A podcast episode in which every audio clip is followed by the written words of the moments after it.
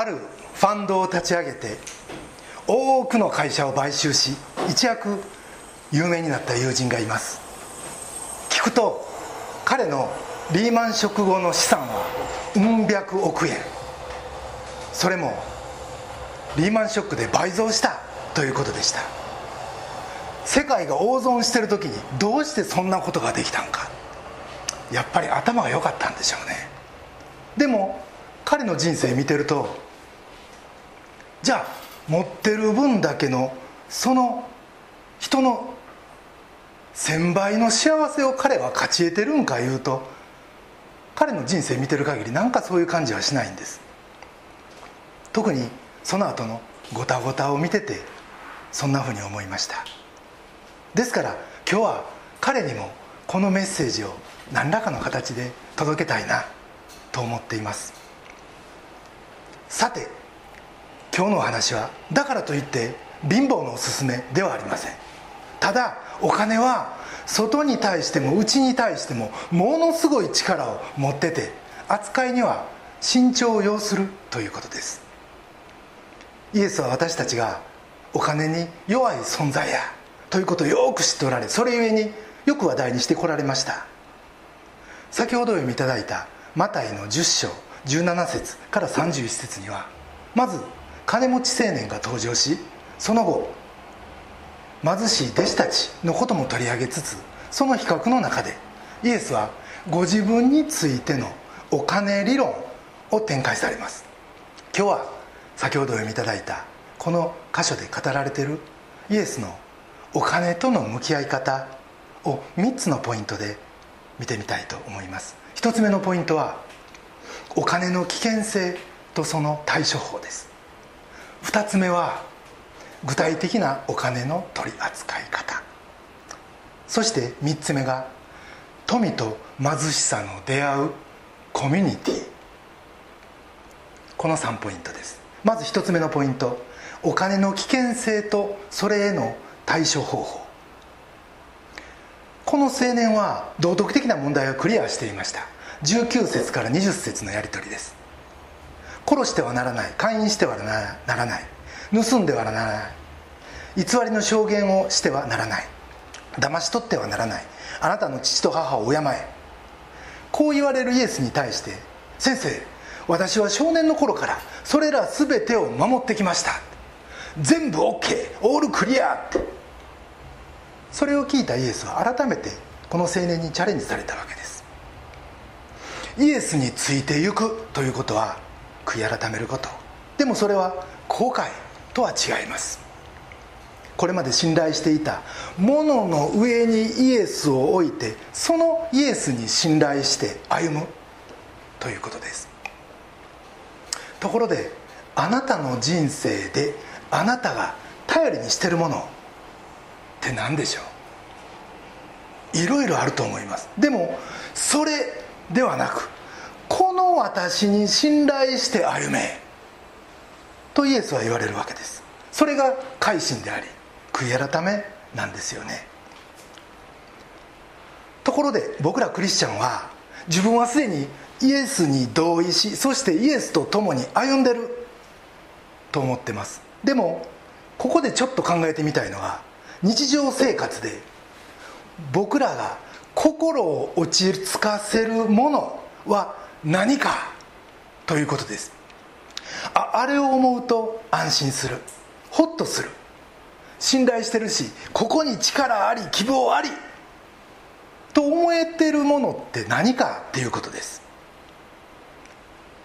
日頃なかなかこういうことを考える機会ってないと思うんですよね。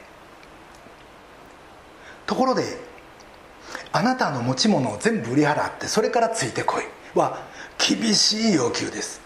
これはイエスか？それとも財産か？という二者択一を迫るメッセージ。そしてこれができん人に対してはあなたはこの私以外のものに頼ってるね。それはダメだよ。というわけです。多くの学者はこれは青年の中に偶像化された財産というものがあってそれを指してるんだと言います。つまり彼にとってはもお金が神様なんですね。マタイの6章24節には誰でも2人の主人に仕えることはできません。一方を憎んで他方を愛することになるか一方を重んじて他方を軽んじることになります。あなたは神と富とに仕えることはできません。とあります。お金持ちになるにはまずお金を愛しなさい。そうするとお金もあなたのこと好きになって寄ってきますよ。みたいな話は昔からあります。商社におる時よく聞きました。お金自体は悪いもんじゃない。でもそんなふうにお金を愛するならそれはすなわち私の主人はお金です。と宣言するようなもんです。そしてもしお金に使える人生を歩むならお金は僕らが使うだけじゃなくていつかお金の方が僕らをコントロールし始めます。それが青年の問題でした。そして彼はそんなお金に支配されてるということ自体ピンときてなかった。これは今の時代にも通じる問題です。一方でその後弟子たちがそれを聞いてびっくりしたというのも理解できます。金持ちが救われないんやったら一体誰が救われるんですかって。当時金持ちは祝福された人たちだとみんな考えてたし。金持ちは神に近い存在だ。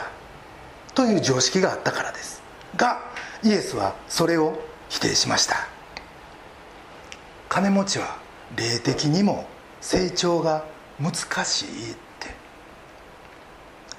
僕らは頑張って金儲けをします。そして弟子たちも実は同じように頑張って何かを成し遂げた。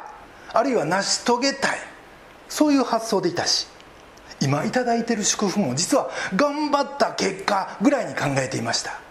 そういう意味では弟子たちも同じ問題を抱えてた。ということです。よくノンクリスチャンの方とお話をして話題になるのが恵みの分かりにくさです。自分の努力で祝福を得たりあるいは救い救いを得たりすると言われた方が分かりやすいって。そうなると救われる人と救われん人の行く末も今の行動を見たら明らかやって。でもキリスト教はそんなこと言ってない。恵みは平等やって。頑張った人も頑張らん人も共に同じように恵みを受けるって。なんでか。それは子供のようになることで初めて救われるからです。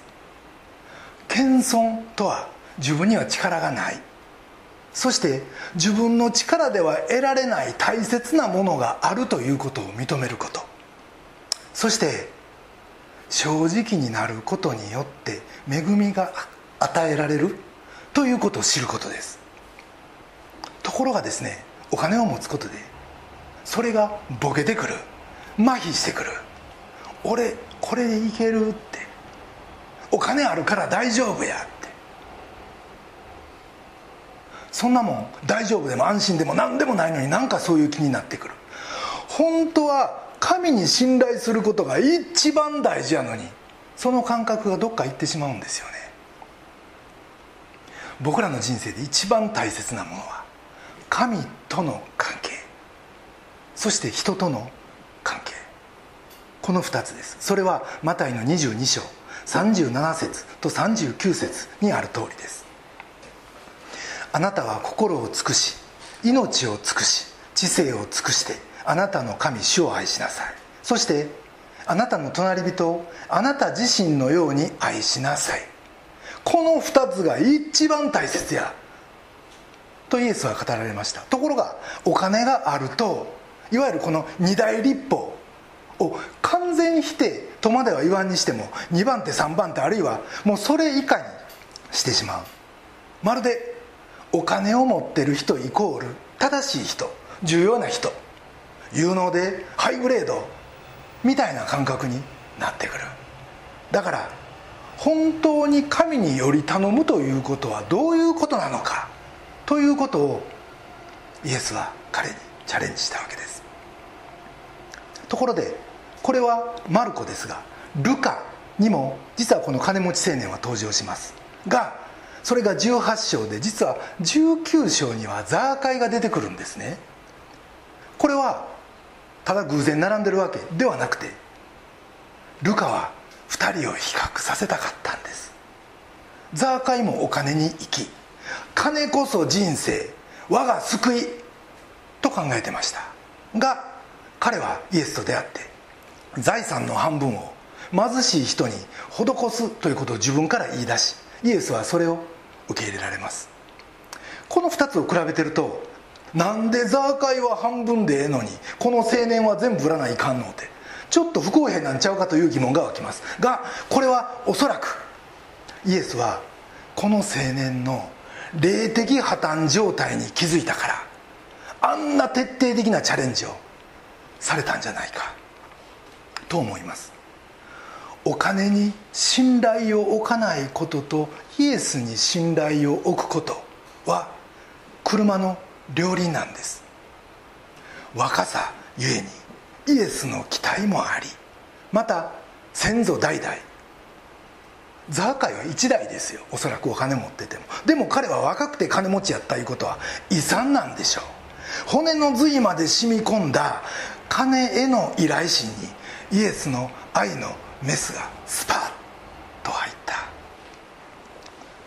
とも言えると思います。お金は悪くない。でもその危険性を知り距離を持つ必要がある。これは一つ目のポイントです。二つ目のポイントそれはイエスの勧めるお金の取り扱い方です。21節でイエスは「お金をドブに捨てろ」とは言われませんでした。言われたのはかえってあなたが持っているものを全て売り払い貧しい人たちに与えなさいということでした。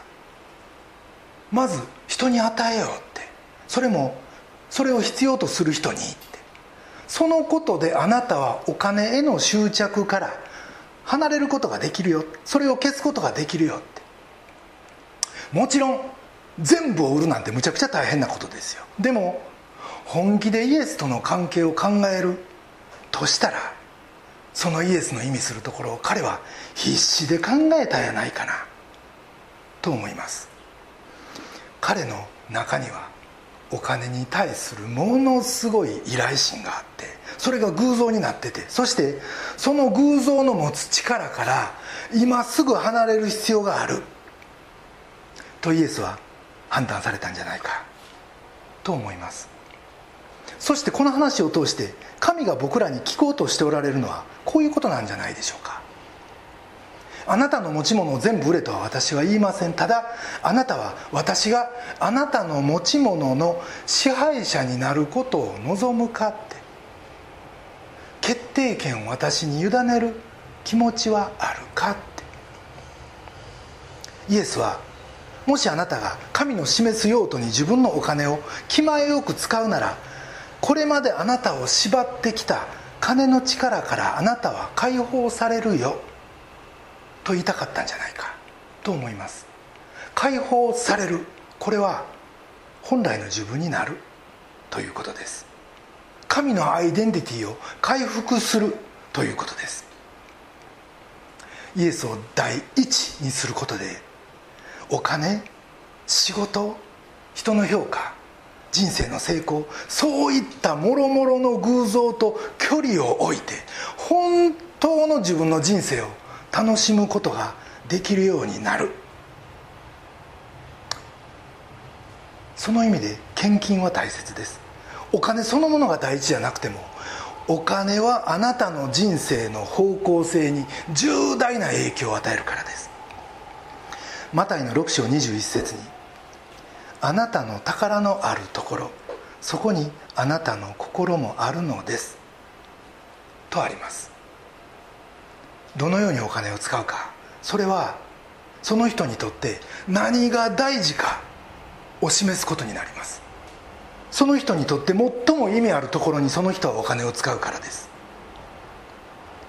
聖書に適用して自分のお金をお捧げしようと思った時その時実質的に自分を支配しているものが見えてくるんですよね。例えばこれまで使わずに置いてたこのおかげお金をイエス様のために使おうと思った時いやいやちょっと待てよと。もっと他のことに使えるかもしらんなと思ったりあるいはもうちょっと様子見ようかなというふうな葛藤が始まります。実はこの葛藤を通して僕ら霊的に取り扱われるんですよね。あれ？こんなものが俺の中でイエスより上やったんや。ということがその時浮き彫りになってくる。答えが出せん時もありますがでもその時イエスがどんな方でそしてイエスが自分に何をしてくださったか。そしてそれによって自分が今どう方向転換させてもらって今の自分がある。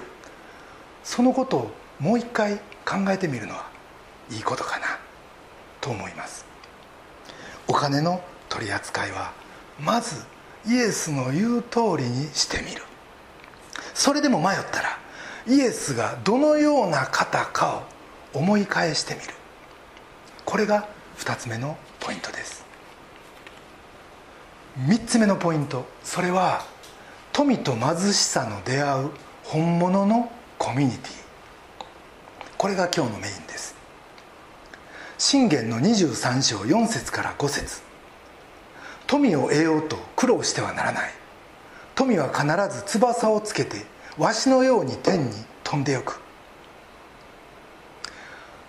実際お金を持った人はお金が翼をつけて飛んでいくことをいつも心配している。と言っても過言じゃありません。マザー・テレサはお金を断罪することはしませんでしたが彼らの心が窒息状態にあることを憐れんでました。そしてそれを解消するために貧しい人たちとの出会いの場を作る働きをしてきました。彼女は信玄の22章2節で「富む者と貧しい者とが出会う。どちらも皆作られたのは主である」という御言葉からその両者を創造主の視点で見てたんです。富は悪ではない。不幸だと彼女は言います。それは富む者がどっか気張っていつもピリピリして余裕なく生きてるからです。その意味で逆に貧しい人の方が心に余裕を持って生きてるような部分があります。JICA 海外青年協力隊の本部でクリスチャンの集まりが週に1回ありそこにたまに出させていただくんですが彼らが口を揃えて言うのが貧しい国に井戸掘りや学校建設なんかで行くとその土地の貧しい家庭の子供たちの笑顔が素晴らしいということです。もちろん食べるにも困るような状況にある場合もありますし彼らの生活を助けるために派遣されていくわけやからその援助には真剣に取り組むんやけどでもそういった環境の子供たちと日本の子供たちとどっちが幸せなんやろうって毎回考えさせられるということです。さて僕らはこれからのち日本の心が極貧状態にあるという現実とそしていじめ自殺引きこもり DV 幼児虐待みたいなもう精神的な飢餓状態荒廃状態この事実に目を向けていく必要があります。じゃあどうすることでそれが緩和されまた解決に向かうのか。その一つが貧しい者と富む者が互いに出会う場を設けること。それは教会の成し得る働きだ。と思うんですよね。聖書が聖書のことを知ってる人はお金では買うことのできない本物の愛を知ってます。その上で僕らのなすべきはお金持ちの人に目先のお金儲け以上の価値ある運用方法をおすすめすることなんじゃないでしょうか。人が心の底から求めてやまないのはお金ではなく永遠不変の愛です。でもこれがすぐに見つからんからその代用品としてまずお金を求めるわけです。お金さえあればとりあえずサービス的な疑似愛は受けれるからです。でもイエス・キリストが十字架にかかるほどの愛で僕らのことを愛してくださった。これこそが唯一の永遠不変の愛であって教会はその愛に触れそして変えられた者たちの集まりですよね。その事実をつまり永遠不変の愛がここにあるということを僕ら教会が世のお金持ちに正しく伝えていくことが大事なんじゃないでしょうか。この愛をまず受け取ろうよって。そしてこの愛に携わる者に一緒になろうよって。マザー・テレサの働きが文化や宗教を超えてここまで評価されたのは貧しい人と豊かな人の出会いの場を供給できたからでした。お金を否定することなくそれを本当の意味で生かす愛の行為をお伝えしたからでした。愛は全てを生かす。でももし愛がなければなんぼええこと言うてもどんなええことやっても意味ないって機能しないってパウロも第一コリントの13章3節で言ってます。たとえ私が持っているものの全てを分け与えてもたとえ私の体を引き渡してそれを誇ることになっても愛がなければ何の役にも立ちませんって。今東京は未曾有のコロナショックの中にあり出口の見えない状況です。そうこうしてる間にも経済的にも精神的にも追い詰められる人が増えていくでしょう。疫病はどの時代にあっても不安と恐れを増幅し人を自己中心にし愛は冷え絶望感が世を覆います。そんな中で愛を示し教会の進化を示し続けてきたのがキリスト教会の2000年の歴史です。キュプリアヌスの疫病というのが3世紀のヨーロッパに蔓延しました。ローマ帝国の既存の制度はなすすべがなく隔離の名のもとに感染者を遺棄し要は捨ててきたわけです。国の信用は失墜しました。その時キリスト教会は見捨てられた病人をイエスに倣って看護し貧しい人や異教徒も隔てることなく丁寧に埋葬することで感染と死亡率を押し下げた。そのことから異教徒の信頼を勝ち取ってきました。これが歴史の事実です。不治の病によってローマが荒廃することがなかったらキリスト教会は世界勢力にはならなかったやろうと言われてます。今病院があり社会システムも昔より充実してます。が今回のコロナによって貧富の差は間違いなく拡大してます。先日21世紀の資本というちょっと難しい映画を見てきました。世界の貧富の差はこの50年いよいよ拡大しそれを埋めるシステムは今の世には存在しないって経済学者でありこの作者であるトマ・ピケティは言ってます。派遣切りがあり外国人の失職もあり。そういうのは以前報じられてました。でも今やウィズコロナの社会の変化に自分がついていくのにもうみんな必死のパッチでそういう報道にも無関心になりつつあります。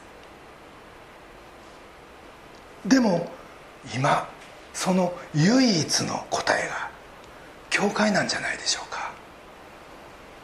神の愛なんじゃないでしょうか。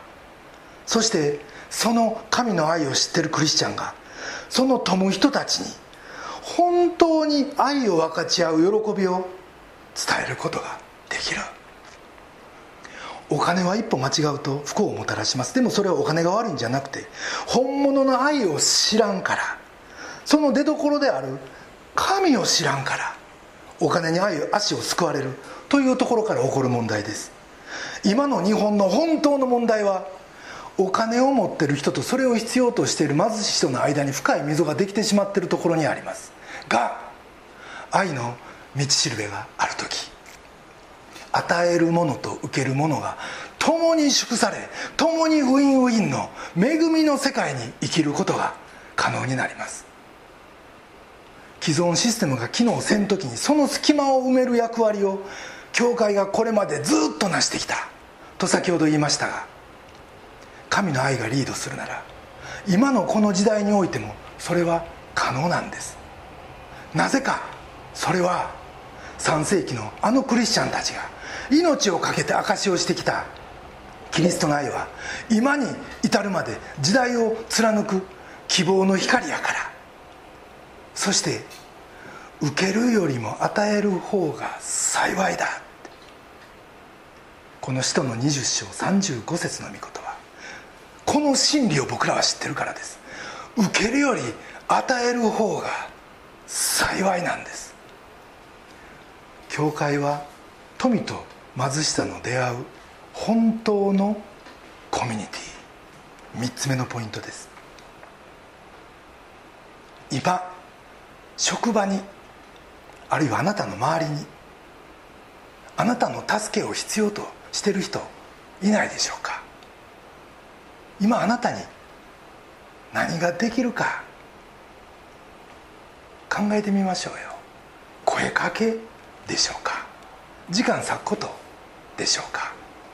場合によっては経済的な援助かもしれません。いつ何時あなたがそれを必要となる立場になるかもしれん。とにかく今できることを愛を持ってやらせていただきましょうよ。そしてたとえ逆になった時もそんな恥ずかしがる必要なんか全然ありません。全て神の大きな財布の中で動いてるもんやからです。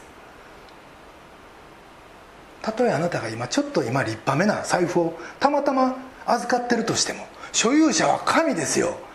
あなたは管理させてもらってるだけです。とにかく土の中に隠すのをやめて今持ってるタラントちゃんと使いましょう。そしたらいつの日か天国ででっかい財布を僕ら堂々とエンジョイできる。なぜならこの世では完成なんか何にもないからです。全てが未来。そして天国につながってそこで完成を見るからです。マタイの25章21節。よくやった。良い忠実なしもべだ。あなたはわずかなものに忠実だったから私はあなたにたくさんのものを任せよう。主人の喜びを共に喜んでくれこの神の言葉を僕らは天国の宝の前で聞く。これが完成ですよ。そしてその確かな希望を持つ教会こそが社会の裂け目に立って富む者とそれを必要とする者の間に入ってその両者に喜びを提供する。そんな真のコミュニティを作っていくことができるんじゃないでしょうか。僕の父は中国人で母は日本人だということは前回お話をしました。僕はその3番目の子供として生まれましたが戦後間もない昭和35年のことですから在日華僑への差別は厳しくいつも泣かされて帰ってくる僕を見てこの環境で勝ち抜くためにはとにかく教育やそのためにはまずお金や金儲けやということとへ母は高度成長真っ盛りの1960年に中華料理を始めました。そしてそれがうまくいったおかげで僕ら兄弟姉兄僕3人とも大学まで出させてもらいました。母には心から感謝してます。がいつかいつか金は我が家にとって金さえあったら人生大丈夫みたいな神的存在になってきました。イエスの二大立法は神を愛し人を愛する。それを伝えていますが母は商売センス抜群ながら自分にはプラスにならん人は避けてきたように思います。そんな風景を見どっぷり使って僕は大きくなり商社に入りそれから自分自身もそんな感覚で仕事をしまた人間に向き合ってきました。ある程度成績は上がりましたが人間関係はダメでした。そら損得で付き合う人間なんて何の魅力もないですよね。ところがある日その問題は僕がサンデークリスチャンで仕事場で神を神とせず現実は仕事と金を偶像化してそれに使えてるからやって。ティム・ケラーの本から気づかされました。偶像はいつか全部を捨てて自分に使えるようにあなたに命じてくるよって。そして最後の最後は生きたままあなたを飲み込むよって。彼はそこまで言ってます。僕これまで何に使えてたんやほんまに危なかった。胸をなで下ろしました。それ以来仕事場でも祈るようになり。下がれサタン。下がれ偶像。そうこうしてるうちに主の皆は本べきかな。これまで味わったことない自由を得たんです。自分の賜物それは時間あるいは労力人間関係ポジションいろんなもの含みますがそれを人に差し出す自由です。受けるより与える方が幸いのその幸いを得る自由です。偶像に言われるままに隠してきたタラント掘り出して人のために使う自由です。そんなしぼべに変えていただいて苦しかった職場は喜びの職場に変わりました。偶像はたとえクリスチャンでも巧みに忍び込んできて人生を狂わします。でもそれに気づきさえすれば解放されて賜物を差し出す喜びに生きることができるようになるんですよね。冒頭の僕の友人は中高の同級生ですが彼もハーフで華僑。親は同じ大阪で中華料理屋やってました。だから彼も僕も同じ物語に生き同じ偶像を持ってたんちゃうかな。と思います。でも実はみんなそういう傷とかマイナスの物語どっかで背負ってるんちゃうかな。そしてそこから生まれた偶像があるんちゃうかな。だからそういった偶像性神に生きる。神の安らぎに生きる。流し出す喜びに生きる。そういう人生のシフトチェンジをしてほしい。と心から思います。そしてこのここコロナの勢いに負けん勢いで愛を東京に蔓延させましょうよ。お前10人の教会で何言うてるんやと言われるかもしれん。でもお金の使い方が人生に多大な影響を与えるのは事実ですよ。母見ても友人見ても僕自身見ても間違いない。だから僕ら一人一人から始めていきましょう。僕ら一人一人は微力やけどでも決して無力やない。それは神が最後には完成形に持っていってくださるからです。御言葉を一つ読んで終わりにします。ヨハネの13章34節から35節。互いに愛し合いなさい。私があなた方を愛したようにあなた方も互いに愛し合いなさい。互いの間に愛があるならそれによってあなた方が私の弟子であることを全ての人が認めるようになります。それでは一言お祈りいたします。天のお父様皆あがめます。なぜ今コロナなのか。そしてなぜ今この TCC がスタートしたのか。それはこの都心においてあなたの愛を蔓延させるためだ。と今日教えていただき感謝します。どうぞその働きのために用いてください。またお金はものすごい力を持ってます。仕事も同様にものすごい影響力。そしてそれを愛しすぎるとそれは偶像化してしまいます。ですからそれを避けつつ仕事場においても神を神としその上でお預かりしている賜物を用いていくことができますように。またその解放されたお一人お一人が一つになってあなたの喜ばれる本当のコミュニティをこの教会に形作っていくことができるようにどうぞ助けてください。私たちの救い主主イエス・キリストのお名前によってお祈りします。アーメン。